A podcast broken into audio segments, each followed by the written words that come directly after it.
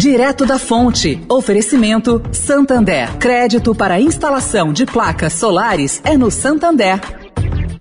O Santander acredita num mundo mais sustentável. Por isso lança a plataforma Estação, que vai levar mais sustentabilidade para a estação de trem Vila Olímpia, com reuso de água, geração de energia solar e muito mais. E o banco também quer ajudar você dando crédito para compra de placas solares com até 96 vezes para pagar e taxa de 0,74% ao mês. Busque por CDC Solar Santander e saiba mais. Santander. Direto da Fonte, com Sônia Rassi.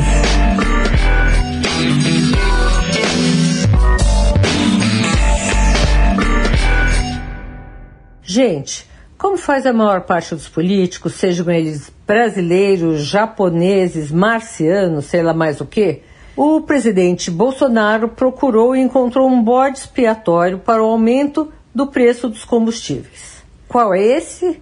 O ICMS cobrado pelos estados sobre o produto vendido.